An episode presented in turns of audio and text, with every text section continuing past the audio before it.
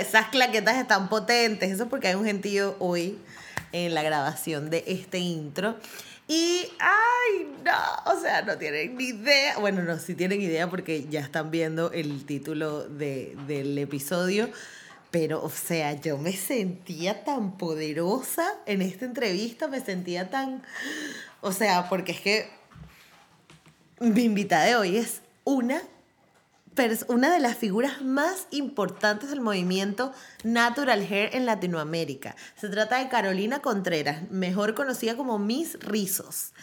Carolina es, sí, como les dije, es una de las figuras más importantes del movimiento afro-latino y natural hair en, en, en, Latinoamérica y en los Estados Unidos también, porque además es súper reconocida.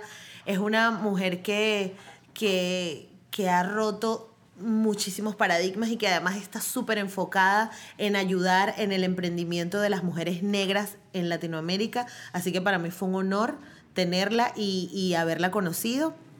Eh, y la entrevista, bueno, genial. O sea, todas las cosas que decía, súper importantes. Estoy muy agradecida de haber tenido en esta entrevista a Carolina. Disfrútenla mucho de esta conversación y nos vemos al final. Esto es Negra como yo, una conversación sencilla y cercana donde hablaremos de negritud, de ser afrolatino, de crecimiento personal y de dónde venimos. Con la ayuda de invitados especiales te ayudaré a empoderarte, a conectar contigo, a valorar tus raíces y a inspirarte. Ven a ser negra como yo. Yo estoy demasiado feliz y demasiado honrada de hoy poder entrevistar a Carolina Contreras, que para quienes no están familiarizados con el mundo natural hair y afro en Latinoamérica, es como, eres como la cara más conocida del movimiento natural hair, creo ya, ¿no? No sé. Yo diría que sí. Yo diría que sí, pero, pero mm, nada, este, invité a Carolina porque por supuesto, eh, representa a, a, lo que, a lo que hago en Negra como yo. Y, y nada, viene a hablar un poco de, de, su historia, de cómo comenzó y de, y de dónde estás, o sea, de lo que estás haciendo actualmente. Entonces, bueno, nada, bienvenida. Muchas gracias. Gracias, gracias por tenerme por aquí. Bueno, Caro, yo quería empezar, o Carolina, yo quería empezar este, preguntándote, eh, ¿Cómo, ¿Cómo te encuentras tú con el movimiento Natural Hair? Porque, bueno, todos, todas tenemos como esta fase de transición. ¿Cómo llegaste tú al, al movimiento?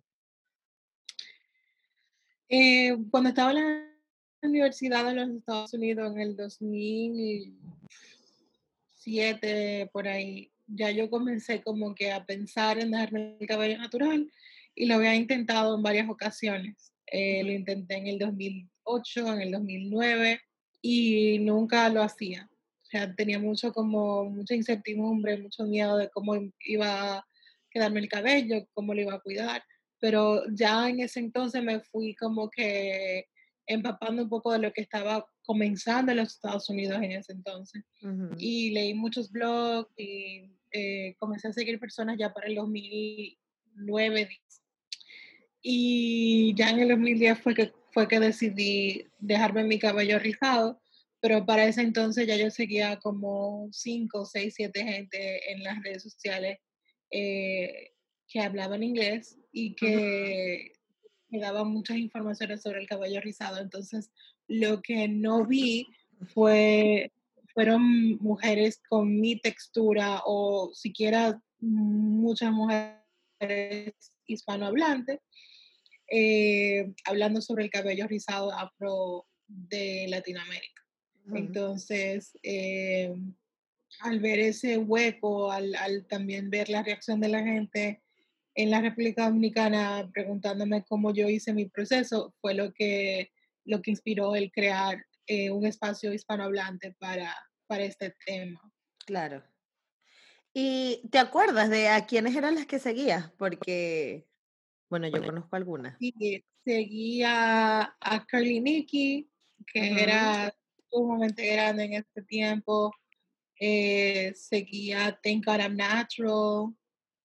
Eh, seguía a Afrobella. Afrovela la conozco. ¿Y ah, te acuerdas de Natural 85? Bueno, ella todavía sigue. Sí, ella sigue Whitney. todavía. Sí.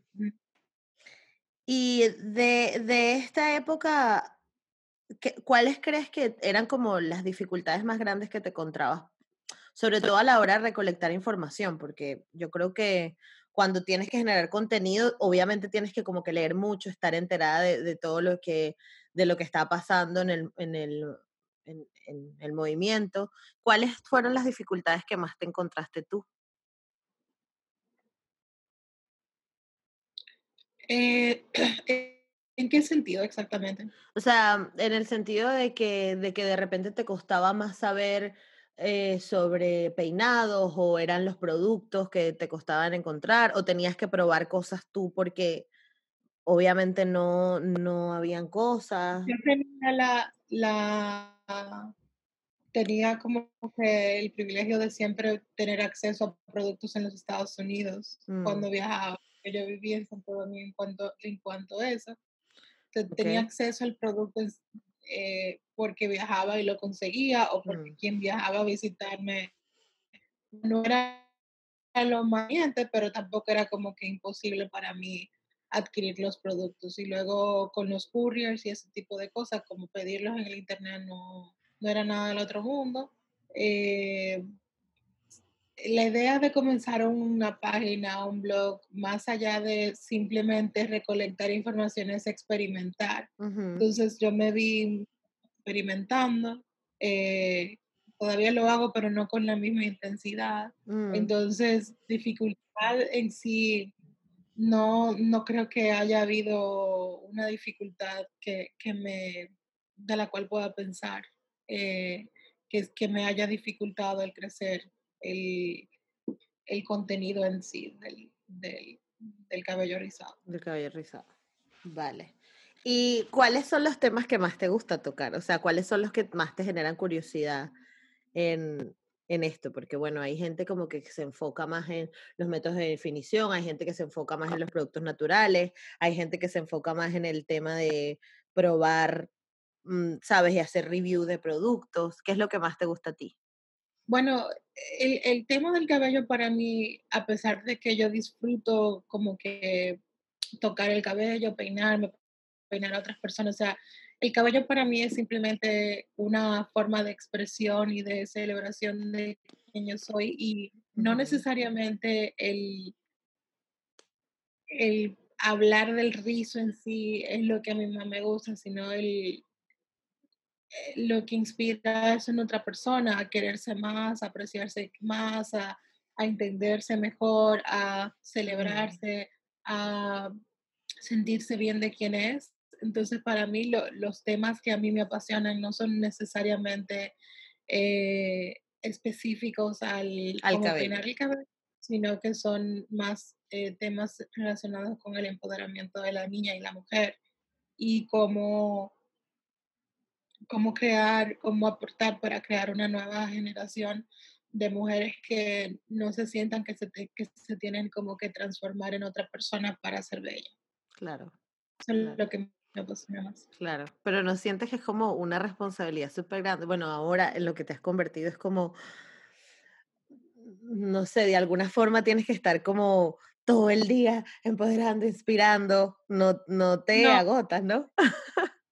No, porque lo que, lo que soy en redes sociales soy en, en vida real. O sea, soy un ser humano Qué complejo, eh, multidimensional, que comete errores, que eh, le pasan cosas, que, y, y trato en la medida de lo posible de siempre comunicar como que todas esas partes de quién soy porque no soy mejor que nadie, no necesariamente sé más que la otra persona, eh, o sea, soy, soy quien yo soy, entonces Sí, eh, al ser quien yo soy, si eso inspira a una gente a, ser- a que sea quien es y a, eh, pues bien, genial. Y obviamente hay momentos en que yo eh, de manera más deliberada estoy tratando de inspirar y motivar, pero no es como que estoy tratando de inspirar y motivar en cada segundo de mi vida, exacto. cada publicación, con cada story, con cada cosa. O sea, no necesariamente. Claro, es más, es más orgánico, ¿no? Lo que simplemente estás haciendo tú y ya está. Exacto, o sea, no, no me considero la, la, la policía de motivo señal o la... o no, no me siento como que llevo como que este rol que tengo que tenerlo encendido el día entero, o sea, eh, eso sería, no sería sostenible para yo vivir feliz así, como que con, sí. con ese control de lo que diga o de lo que haga todo el día. Exacto, exacto. Sí, y al final yo creo que eso también de alguna forma es lo que es lo que ha enganchado a la gente contigo, ¿no? Y a, a seguirte, ¿no? A estar ahí de que sabe que sabe que eres tú y sabe que lo que pasa es que también pasa que cuando te conviertes en algo tan grande y eres tan masivo y tienes tantas entrevistas y tienes es como que tampoco puedes ser mm, más cercana, ¿no? Eh, tienes ya que ponerte como que unos límites porque es que si no, no abarcas, no, no, no alcanzas a la, a, la, a la, cantidad de gente. Me imagino que, no sé, tus DMs estarán para reventar y no puedes responderle a todo el mundo, ese tipo de cosas, ¿no? Que...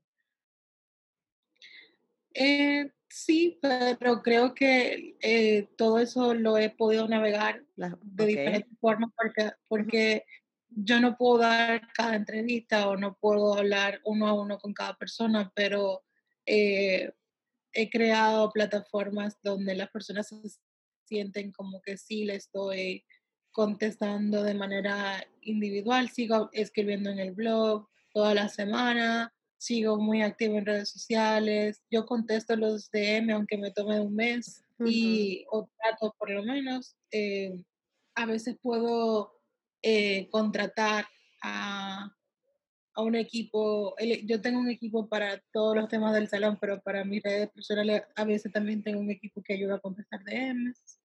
Y por ejemplo, eh, cuando subo una foto o algo, yo sí soy la que le está contestando directamente a las personas que me escriben. Entonces, no, o sea, Mm, obviamente nadie va a tener su número de celular en redes sociales. Para Ojo, claro, obviamente.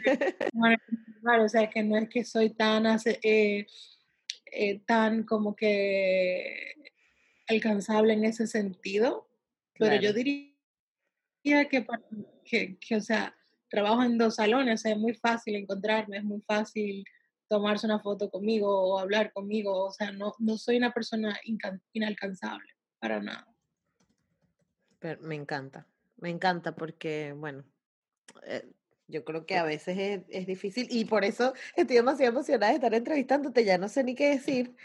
Eh, pero, ahora bien, ¿cómo, ¿cómo es crecer como una niña afrolatina en República Dominicana? ¿Cómo, te lo podría explicar por lo que yo he visto viviendo allá con otras niñas, pero yo no crecí en República Dominicana, yo crecí en los Estados Unidos. Ah, no sabía, no sabía, perdón. Entonces, crecer como una niña en República Dominicana es eh, que te manden a peinar o a lasear el cabello, a derrizarte desde muy chiquita, porque eso es lo que es bien visto, lo, mm. que es eh, bonito. Crecer una niña en República Dominicana eh, puede ser escuchar a tus padres, a tu padre en específico, hablar de qué bonitas son las mujeres de tal sector del país pero que no se parecen a ti.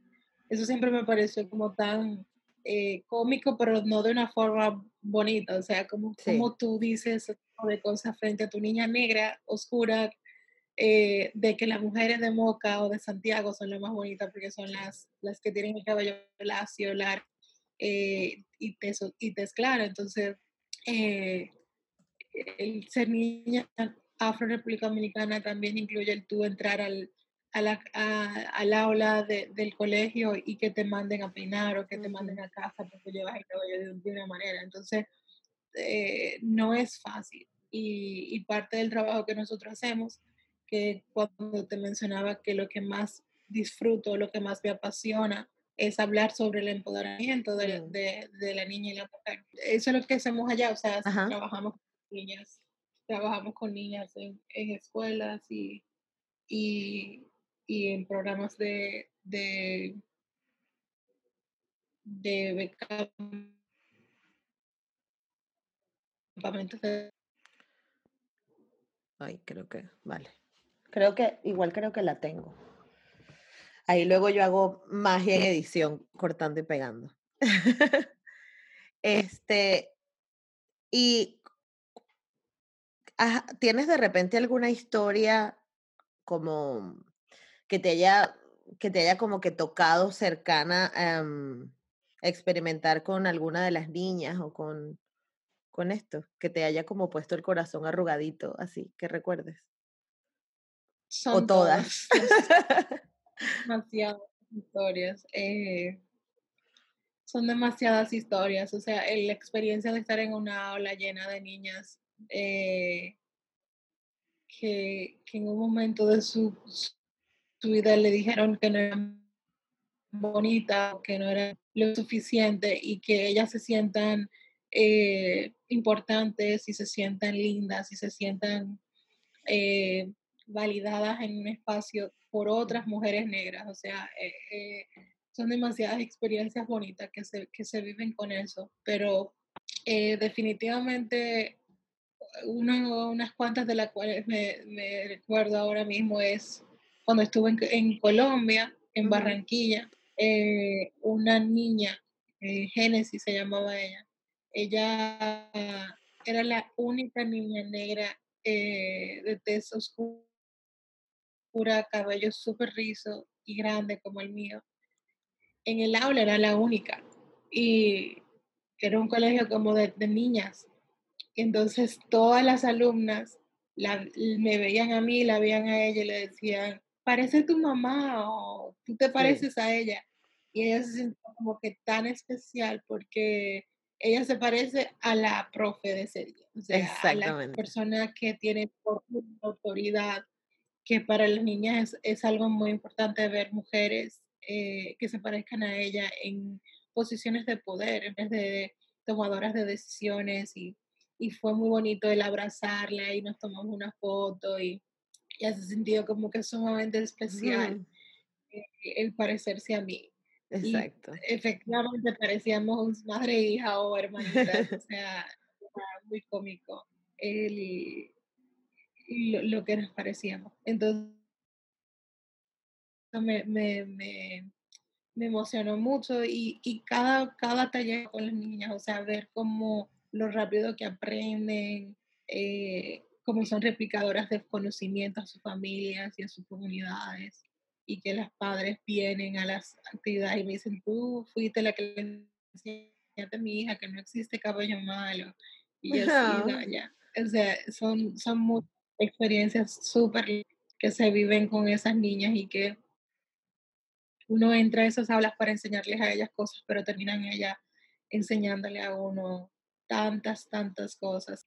¿Y qué crees que está en nosotros como sociedad hoy, 2020, en nuestras manos que podamos hacer para que esto en un futuro no, no repercuta en las nuevas generaciones? Porque sí es verdad que hay personas como tú que están influyendo muchísimo y que están generando cambios, pero luego también hay como una ola de, de mm, gente también como eh, que se está volviendo muy famosa mostrando lo contrario, ¿no? En, Venezuela tenemos un fenómeno que se llama las, como las prepago, que son estas chicas que como que tienen un, solo están pendientes de tener como que un marido, que les pague la cirugía y ellas estar perfectas. Y hay niñas, adolescentes también, que están creciendo como que con esta imagen. Entonces, ¿qué podemos hacer nosotros hoy para ayudar a que esto no crezca? ¿No? O no siga pasando. Yo creo que una de las cosas importantes es concentrarse uno en lo que uno sí quiere ver en el mundo. O sea, yo reconozco que existen esas mujeres y que, que existe ese fenómeno, pero eh, mi, energía no va hacia, hacia eso. Mi mm. energía va hacia lo que yo quiero ver en el mundo. Entonces, no se tiene que ser una influencer, blogger, eh, activista para lograrlo, sino que uno tiene que primero más que nada vivir uno ese cambio que uno quiere ver y, haciendo eso solamente es un gran impacto porque las niñas te van a ver en el supermercado, te van a ver en la calle y se van a inspirar. Y luego que uno, uno esté trabajando en uno mismo, yo diría que es ver dónde uno puede aportar.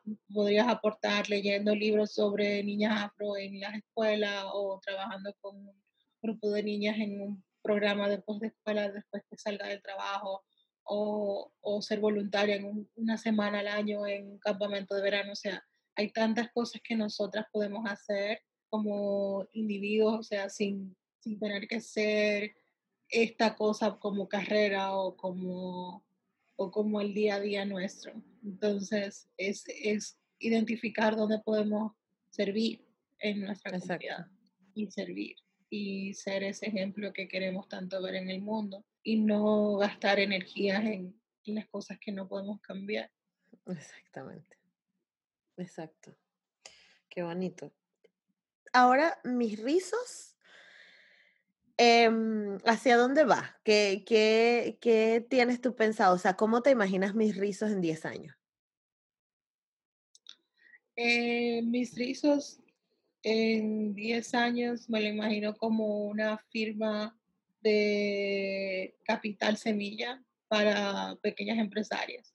Y me imagino eh, trabajando a nivel global con, con estas mujeres que están emprendiendo en, algo interesante, innovador en sus comunidades y ayudándolas a hacerlo. Nada que ver con el cabello, para nada, o la belleza, sino cualquier cosa. ¿Y está, quieres que esté enfocado en mujeres afrolatinas o en mujeres en general? En mujeres afrodescendientes.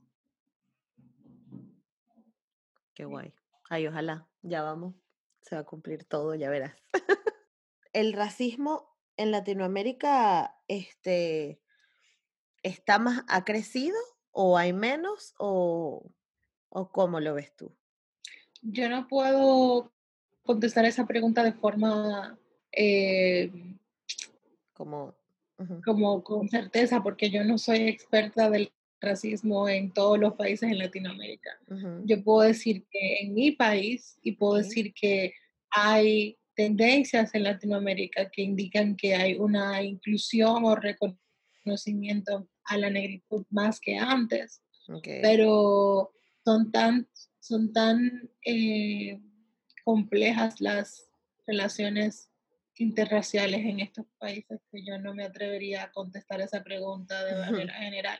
Pero en mi país indiscutiblemente ha habido en los últimos 10 años una, un reconocimiento de que no se necesita tener el cabello láser para ser inteligente, y para que seas aceptado en un trabajo o en una universidad o cualquier cosa. Entonces creo que indiscutiblemente hemos mejorado muchísimo en cuanto a eso y hemos elegido eh, eh, personas que representan al país en concursos de belleza que se asemejan un poco mejor a lo que es la diversidad de la mujer dominicana, eh, vemos quizás una que otra más personas en, la televisión con cabello afro, todavía faltan mucho, pero igual, por ejemplo, las revistas más populares del país tienen como portada mujeres negras, muchísimo más que antes. Mm. Eh, eh, mujeres negras son electas a muchísimas, muchísimas campañas publicitarias. Entonces, nada de, eso, nada de eso existía de manera como que común antes y ahora sí, en mi país. Entonces, eh, creo que, que, sí, que ha mejorado mucho el tema del racismo. Eso es súper importante. Y la... Mm, a, nivel político, ¿has visto que han habido cambios? Hay de repente instituciones, han aparecido instituciones donde tú puedas eh, porque una vez este, me comentó una, una, chica de un caso que tuvo en, en, República Dominicana. Bueno, eso fue un live que hice, que hice con Cirle y con Frisidesi. Y, y en este show nos comentó una chica dominicana que ella había tenido como un problema en su trabajo, porque obviamente no la dejaban ir a trabajar con el cabello afro, etcétera. Este, y no sé si hay alguna institución en República Dominicana donde tú puedas denunciar, donde tú puedes hablar de lo que te está pasando o alguna, alguna sociedad civil que esté o que tú conozcas? Hay personas y hay instituciones que trabajan con el tema de derechos humanos, a los cuales uno puede acogerse. Una institución que trabaje con el tema del cabello solamente no lo hay, porque no creo que hay los suficientes casos de personas que... No, pero digo, digo con respecto al racismo en general, ¿sabes? O sea, independientemente de que... Hay una, institución de, o sea, del gubernamental de derechos humanos que incluso hace unos años eh, y sigue intentando crear una, como que la ley de, existe una ley ya de, de antidiscriminatoria y dentro de ella quieren incluir el tema del cabello, pero sí existe una ley, un artículo en la Constitución y, y por ejemplo, eh, existen abogados que, que, están dispuestos a representar a mm. personas sin eh, con estos temas. Ah, wow, Una institución así que yo pueda pensar como que no, no se me ocurre ninguna, pero sí sociedad civil por lo general, cada, cada institución de sociedad civil que maneje un tema, por ejemplo, yo trabajé en VIH-Sida por cuatro años, nosotros manejábamos temas de discriminación en base al mm. estatus de, de, VIH-Sida de una persona. Entonces, cada institución maneja la discriminación eh, que le corresponde por el tema que, que desempeña pero sí existe una unidad de derechos humanos, de derechos humanos en la Procuraduría Dominicana, donde están conscientes de, que esto es un, problema. De que esto es un problema. Ah, qué bien, qué bien. Pues súper importante esto que quienes nos están escuchando de República Dominicana, eh, que no se queden callados y que al menos saben que tienen ahí una puerta donde pueden tocar, que a lo mejor no es que le van a resolver el problema, pero los ayudarán o los conducirán a... Claro, y, y, que sepan que lo más importante de, de, lo que conforma las leyes de un país es la constitución y que la constitución le protege. Entonces el artículo 39, eh, esa ley antidiscriminatoria y otros artículos también sobre el desarrollo de la personalidad y demás que protegen a la persona contra, esta, contra este tema. Sí porque a veces no, no somos ni siquiera conscientes de que de alguna forma u otra las leyes nos protegen, ¿no? Y que lo que pasa es que yo, yo creo que los, específicamente las personas negras como que crecimos como, como un, claro, toda nuestra historia ha sido tan, tan triste, ¿no? Y tan movida y tan desgarradora por tantos sitios que uno crece como con mucha inseguridad, como con mucho miedo de, decir las cosas, de denunciar, de, de, expresar me siento así o me siento asado. Entonces es importante que, que, sepan que tienen, que hay instituciones y que, bueno, quienes nos escuchan de otro país, no sé de qué otro país voy a escuchar, pero yo vivo en España, en España también hay leyes que te protegen, en Venezuela hay leyes que te protegen y bueno, ya sabemos que... En Colombia, todos los, por lo general todos los países tienen una ley antidiscriminatoria. Lo que pasa es que la gente no la conoce. Exactamente. Sí. Ahora, por último, me gustaría saber si tienes algún material, tanto audiovisual, libro, música, película, lo que tú quieras, que nos puedas recomendar em, para ver o que nos sirva de inspiración o que estés viendo ahora o que cualquier cosa. Eh, específicamente con el tema del cabello o en general? Bueno, yo creo que pueden ser los dos. Pueden ser uno del cabello y otro de en general. Yo tengo esta cuarentena y este último año viendo cosas de lavado de, dinero y de narcotraficantes en Netflix. lo más que lo que Narco y Ozark y Breaking Bad, toda lo he visto. Este es mi repertorio. Y eres experta en mafia. Yo relajando con el novio mío, de, de, esta cuarentena salimos nosotros ya expertos en lavado de activos y demás. Claro.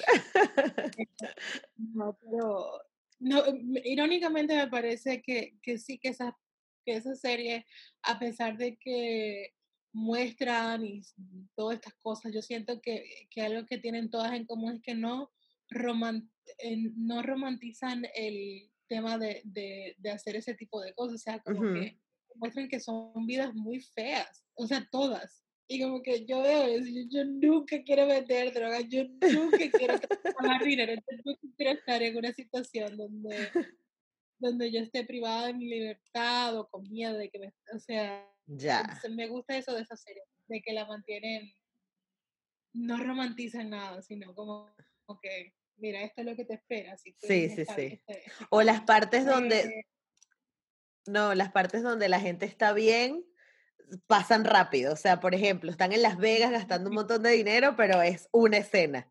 Y luego las demás, sí. Bueno, en, cuanto a, a, series, sabemos que salió la serie de Madame C.J. Walker en Netflix, que, que, me parece interesante, se llama Self Made. Y a pesar de que la recomiendo, sí recomiendo de que luego que terminen la película se hagan un, un momento de, de, informarse realmente lo que pasó, porque la película no es exactamente eh, accurate, o sea, no tiene unas cuantas cositas ahí que sí romantizaron Para, Hollywood, así que para televisión, así que es importante el saber qué es cierto y qué no es cierto, pero sí que, que es una historia inspiradora. Eh, y sea, yo leo, yo diría que el, el 90% de mis libros son de negocios. Ah, claro, eh, pero es que tú ahora eres una empresaria. Obviamente tienes que leer tus libros de negocios. Pero no sé, incluso de negocios, no importa, porque al final eso también ayuda a cambiar la perspectiva. Quizás nos esté escuchando alguien que, que esté empezando un, algún emprendimiento y le sea interesante. Sí. Bueno, hay varios libros que, de los que leo que sí se traducen al español. Yo leo en inglés. Eh, eh, hay uno que, que, me encanta que se llama El E-Myth, que es como que los mitos del emprendedor. Es un libro que les recomiendo a todo emprendedor leer. Es muy, muy bueno. Eh, luego está el, uno de Jen Sincero, que se llama You're a Badass at Making Money y en, en, español se traduce Tú eres un chingón en hacer dinero. Eh, porque lo tienen en español también. Es muy, muy bueno porque más allá de decir haz dinero de esta forma, es como cambiarte la mentalidad de, de no pensar sobre el dinero de una forma limitada.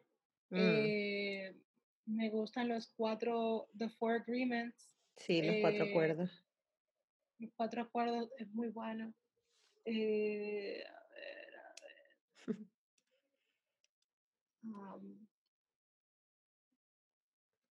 son tantos libros, pero esos son uno de mis, algunos de mis favoritos, definitivamente. Eh, perfecto. uno, un, un, libro que para mí es como, no es de negocio, pero uno de los libros así como que, yo también leo muchos libros de autoayuda y eso, o sea, como que no es, no es algo nuevo, siempre han sido libros que yo he leído de chiquita, o sea, que, que tengo uso de razón, o sea, que no es porque soy empresaria, sino que siempre me han interesado ese tipo de libros, de cómo... Claro. Y no es como que yo hago todo lo que dice el libro, sino ver diferentes opiniones de lo que existe sobre el desarrollo humano. Claro. Y me gustó mucho eh, uno que se llama A Return to Love. Ok. Eh, eh, el retorno al amor, no sé, no sé cómo se traduce ese libro en, inglés, en español, pero es un libro que todo el mundo debería leer también, es buenísimo y habla mucho sobre, sobre muchas cosas interesantes de la vida, de la experiencia del, ser humano. Eh, para las personas que tienen equipo, hay un libro que se llama Delivering Happiness. Eh, es muy, muy bueno. Eh, y como que habla mucho sobre cómo crear una empresa en base de valores, cómo, cómo contratar tu equipo en base de valores y eso. Y esos son mis favoritos. Perfecto. No, pero mira, me diste cinco libros, o sea que está muy bien. Igual yo lo dejaré apuntado abajo, pero, pero eso. ¿Y qué crees tú que fue lo, lo, lo que te encontraste como más difícil a la hora de emprender? Eh, de, sí, de, de, de, generar, de hacer tu empresa, porque claro, es un salto como, bueno, no sé, no sé la historia de tu familia, ¿no? Pero normalmente la gente, normalmente tú ves que los hijos de Rockefeller probablemente van a ser empresarios también porque es como que lo que han visto toda la vida, pero si vienes de una familia donde no lo has visto, tienes como que ser como Madame CJ y crearte a ti misma y, y, crear tu negocio. Y creo que, creo que tú hiciste lo mismo. El, el desafío más grande fue el capital semilla y sigue siéndolo. Entonces, por eso viene mi, mi deseo de algún día tener un venture capital firm donde yo pueda asistir, no solamente con la parte del dinero, pero también con la parte de asesoramiento a personas que, como yo, tienen ideas muy buenas, innovadoras y eh, de impacto social, pero que no tienen el dinero para montarlas. O sea, montar un negocio es un trabajo y toma muchos recursos. Entonces, eh, el capital semilla es una de las cosas más desafiantes que puede encontrar específicamente una mujer negra latina. O sea, eh, de por sí creo que el porcentaje de capital semilla que se va a la mujer, en general, yo creo que es un 2% y creo que es un punto 0,4% o un punto 4% a la mujer afro-latina, un punto okay. 0,4%. Es una cosa como que, o sea, claro. no vale la pena, o sea, es como que da ganas de llorar de pensar que tampoco le llega a la mujer latina. O sea, que tenemos que abrir, o sea, yo ah, en, en, estos días estaba escuchando, uh, no sé dónde fue, pero que decía que eh, eh, hablaban de que el futuro es de los emprendedores y, y al final yo creo que, que es así. Ah, claro, fue un documental, un documental sobre el dinero que estaba viendo y hablaban de eso, pues que el futuro eh, ahora es de los emprendedores y que, bien que, que tú estés preparándote para esto y que y bien que además apoyes a tu comunidad, porque muy bien pudiste haber hecho cualquier otro negocio y que te diera igual, ¿sabes? Y igual le vas a ser una mujer afrolatina, emprendedora, pero enfocada en otro. Y, está bien que te preocupes como que por los tuyos. Y creo que eso es lo, lo bonito de tu labor. Así que nada, muchísimas gracias. Gracias a ti, gracias a ti. Hay una, hay muchos estudios ahora que muestran que los negocios con propósito eh, son muy rentables. Entonces yo no comencé un negocio por, con propósito por ser rentable, yo comencé un acto con un propósito que luego se convirtió en un negocio, y que, que tiene como raíz el, el componente social, pero hoy en día la, la ciencia eh, y los estudios indican de que los negocios que sí tienen ese componente de impacto social tienen mucha rentabilidad. O sea, como que es good business to, to have a business with a purpose. O sea, Exacto. Eh, o sea, que, que, para mí, como, como en un mundo ideal, todas las empresas tendrían una razón social. Una razón. Eso sería ideal. Eso sería lo ideal. Bueno, yo creo que vamos para allá, ojalá. Este, pero bueno, nada, de verdad, creo que ya yo, no sé si tú quieres decir algo más o, o lo que sea, pero de verdad darte las gracias una vez más por, por, y que de no haber sido por el coronavirus, a lo mejor nuestra entrevista hubiese sido más adelante porque, porque tu asistente me dijo que ibas a tope. Así que... Eso esto da, da, esa oportunidad. No, para mí es un placer. Gracias por, eh, por el cariño y, y, y, nada, o sea, como quizás como un último mensaje es eso, como que eh, a, a, mí honestamente yo me siento hasta incómoda cuando la gente me como que me habla o me hace sentir como que, ah, porque tú tienes, eres pionera o eres esto o lo otro, sí. porque yo no me, yo no me visualizo necesariamente como nada de eso, sino como un ser humano que intenta dejar el mundo mejor de lo que lo encontró y que desde un principio, con esto específicamente, eh, he querido cambiar el mundo un rizo a la vez, pero no, porque soy la única o la que más puede o lo que sea, sino porque soy una pequeñísima parte de un rompecabezas enorme. Yo siento que muchas veces cuando le ponemos tanta, como que tanto elogios y eso a una sola persona, eso remueve responsabilidad de nosotros mismos. Entonces,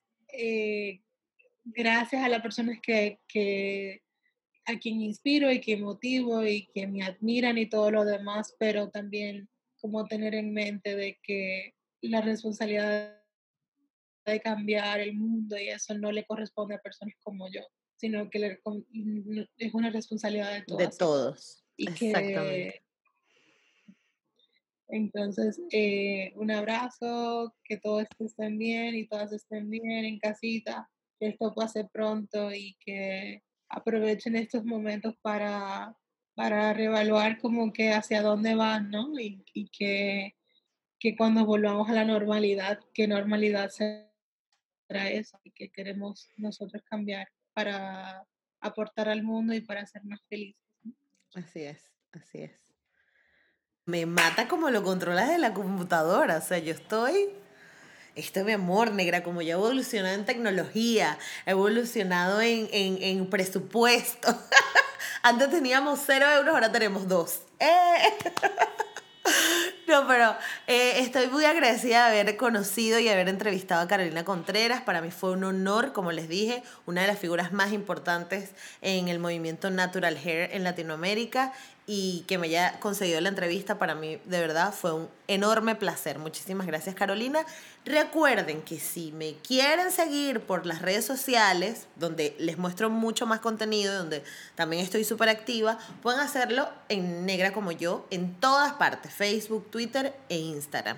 Y si lo que quieren es escuchar los demás episodios, pueden hacerlo, sí escuchan o, gestionan plataformas de podcast, pues lo tienen en Spotify, en Anchor, en eBooks y en Apple Podcast. Y si me están viendo por YouTube o si lo quieren ver por YouTube, que también está disponible, pues recuerden suscribirse, comentar, compartir, dar la campanita, sube la manito si les gusta, si no les gustó también pueden dar dislike. Y si llegaron hasta aquí, de verdad estoy enormemente agradecida de, de poder traerles un episodio más. Un beso. Chao.